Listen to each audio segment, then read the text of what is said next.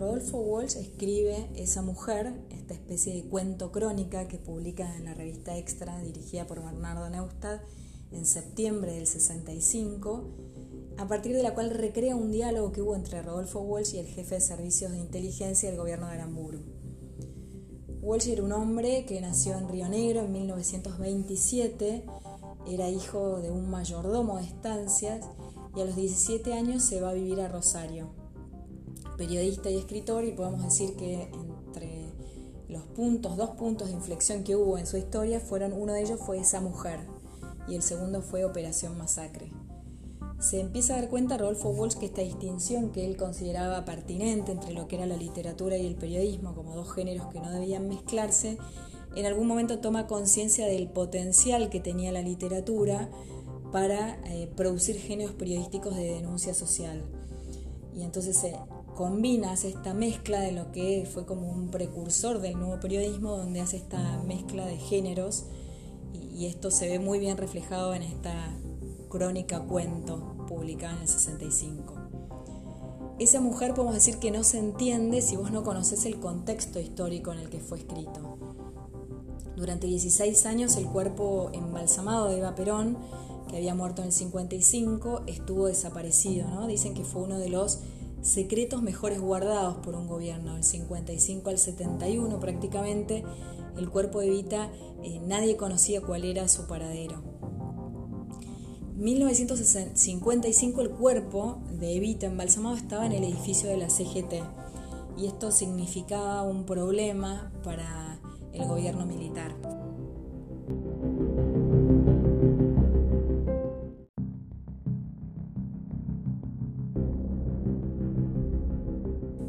Cuerpo embalsamado de Evita se había transformado en un objeto icónico y estaba en este edificio de la calle Sopardo, donde funcionaba la CGT, y se había transformado en un lugar de culto, donde la gente iba en procesión a rendirle culto al cuerpo de Evita.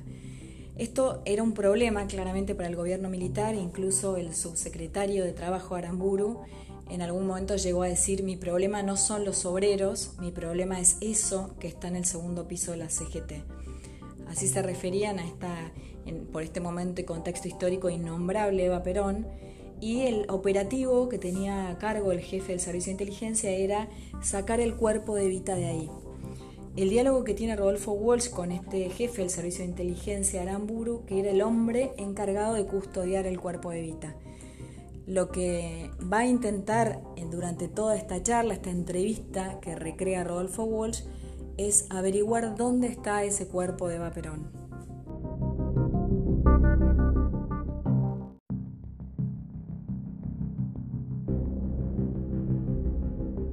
En el 55, el coronel Koenig, jefe de servicio de inteligencia del ejército, y el mayor Eduardo Arandía eh, tenían la misión de secuestrar el cadáver de Eva Perón que estaba en el segundo piso de la CGT.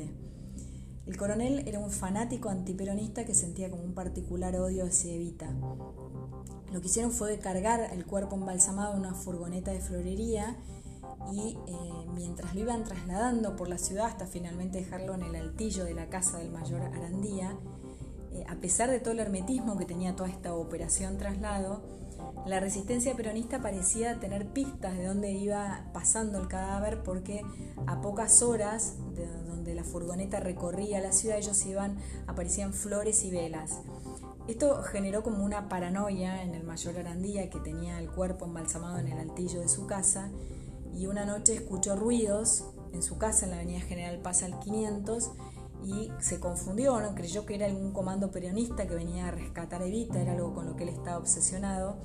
Tomó un arma de 9 milímetros y vació el cargador sobre un bulto que se movía en la oscuridad. Eh, es una tragedia porque ese bulto que se movía en la oscuridad era la mujer del mayor Arandía que estaba embarazada. El coronel después de ese episodio intentó llevar el cuerpo a su casa, sacarlo del altillo del mayor y llevarlo a su propia casa, pero su esposa María no lo dejó. El cuerpo entonces estuvo durante esos años un tiempo en el despacho del coronel en la CIE. Cuando Aramburu se entera de todo el manejo que había tenido el coronel respecto al cuerpo embalsamado de Vita, lo que hace es relevar al coronel y organizar el operativo traslado. El objetivo de este operativo es sacar al cuerpo de Evita del país, lo trasladan a Italia en una operación muy sigilosa y lo entierran en un cementerio en Milán con un nombre falso. En el 55, podemos decir que desde el 55 hasta comienzos de los años 71 no se sabe nada del cuerpo de Evita. En el 71 el general Lanuse recién ahí le devuelve el cuerpo embalsamado de Evita a Perón, que todavía estaba vivo y que vivía en España, y se lo entrega en Puerta de Hierro. En el 74, una vez que ya Perón había muerto, los montoneros secuestran el cadáver de Aramburu para exigir la reaparición del cadáver de Eva. Eh, Isabel, Isabelita Martínez de Perón, accede al canje y el cuerpo de Evita fue puesto en, ese, en el 74 junto con el de Perón en la Quinta de Olivos, en una cripta que montan en la Quinta de Olivos. Y después del golpe del 76, y ya hemos terminado con este recorrido del cuerpo de Evita, el cuerpo es entregado a las hermanas de Eva Perón y lo trasladan a una bóveda de la familia Duarte en Recoleta. Una vez le preguntaron a un hombre muy cercano a Videla por qué la Junta tenía más apuro en trasladar el cadáver de Eva que el de Perón. Y este militar cuenta la historia que le respondió, tal vez porque ella es la única que siempre, aún después de muerta, le tuvimos miedo. Tenemos dentro de este cuento crónica algunas características particulares bueno, decíamos que está basado sobre una conversación real, aunque fue recreado ese diálogo seguramente. Y tenemos acá la alusión, podemos decir, a un cadáver propia de los cuentos policiales, de la cuentística policial, donde hay una suerte de ausencia-presencia. Permanentemente hay algunas mujeres ausentes, eh, claramente Evita en ningún momento se la nombra, es la primer mujer ausente, pero también hay otras mujeres ausentes en este texto que son la mujer del coronel, cuando ella entra en escena, el coronel le hace una pregunta y ella no contesta. La hija del coronel también es una mujer ausente, está en manos de un psiquiatra. Y también hay otras mujeres ausentes como la mujer del mayor, que mató a su mujer embarazada un tiro con esta paranoia de que venían a robarle el cuerpo a Evita. Por un lado decimos que es un espacio también que está dominado, este espacio textual, por una coreografía que está cargada de simetría donde están en un costado, podemos decir, de la escena el coronel y del otro lado Rodolfo Walsh, el periodista. Parte de esa simetría tiene que ver con lo que busca cada uno de los personajes. Walsh cree que el coronel sabe algo sobre el paradero del cuerpo embalsamado de Evita. Walsh quiere saber dónde está Evita y el coronel quiere unos papeles que estarían en manos del periodista. Pero esa simetría también podemos decir que empaña el ambiente, después vamos a hacer algún análisis respecto al ambiente, pero en primer lugar hay una simetría con los colores, con los que se juega el rojo y plata, son los colores que aparecen en el cartel de Coca-Cola que está que se puede ver desde la ventana, que invade la noche, la ciudad y el mundo. Es un ambiente donde la luz gradualmente va bajando a medida que pasan las horas y donde el clima de embriaguez del coronel también va avanzando. Podríamos decir que es un ambiente, un clima surrealista. Esa mujer, Eva Perón, a medida que el texto avanza, se va cargando de rasgos suprahumanos. En algún momento se habla de su profanación, sabemos que se profanan los lugares sagrados y entonces Evita está puesta en este nivel de lo sagrado, una mujer que también produce catástrofes a su alrededor. Eh, podemos, el accidente que tuvo la furgoneta, la mujer del mayor que termina muerta, embarazada, la cólera que despierta, la irritación en el coronel. Esa mujer, Eva Perón, a medida que el texto avanza, también empieza a cargarse de rasgos suprahumanos. En algún momento se habla de su profanación, Sabemos que se profanan los lugares sagrados, Eva Perón está puesta en ese lugar.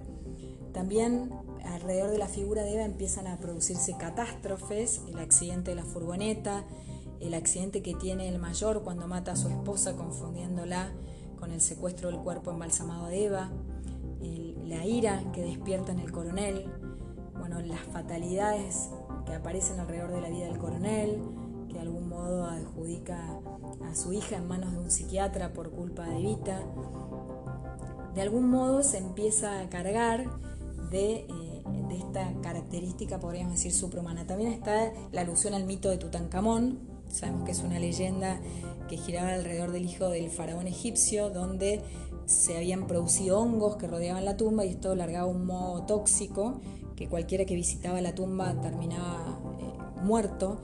De alguna manera compara, evita con esta fatalidad de la tumba de Tutankamón. También en las descripciones que hace el coronel de Eva Perón, carga esta figura, estos rasgos que decíamos particulares, la endiosa, habla de ella como una diosa, para los obreros dice textualmente era una diosa, pobre gente, las cosas que le meten en la cabeza. Parecía una virgen, dice en otro momento, la piel se le había vuelto transparente, estaba desnuda y tenía metástasis del cráneo.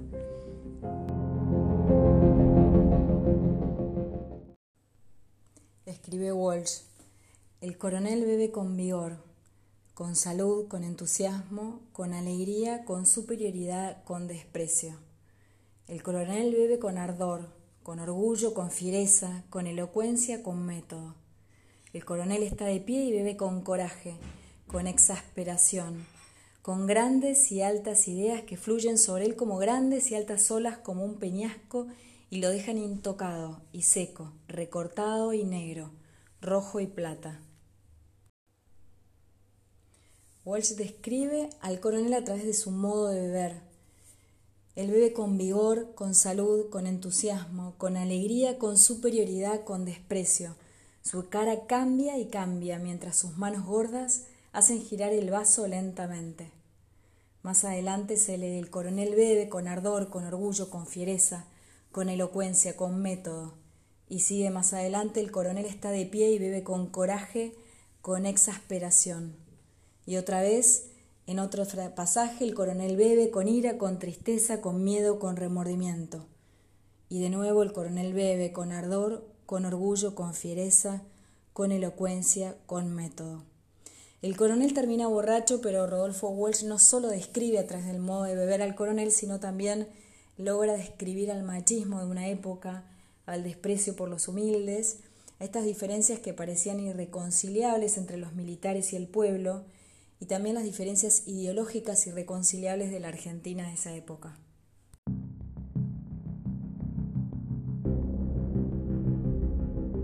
Y por último vemos en esta mujer una pieza genial de periodismo narrativo donde los elementos que toma para unir estos dos géneros, que son la literatura y el periodismo, contribuyen a reconstruir los hechos casi con la misma intensidad con la que fueron vividos.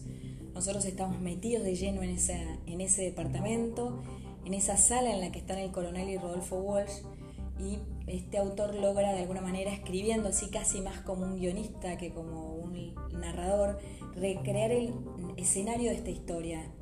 Vemos al coronel en sus redundancias, en sus contradicciones, reproduce casi literalmente las interjecciones, las entonaciones, los modismos del lenguaje que usa el coronel y con todos estos elementos logra retratarlo de una manera muy acertada. En algún momento leemos E, dice E, y me mira con desconfianza como un hebro que se despierta en un tren desconocido. Y más adelante Rodolfo Walsh narra, eso le demuestra, eso le muestra, repite varias veces el coronel, eso le demuestra como un juguete mecánico sin decir qué es lo que eso me demuestra.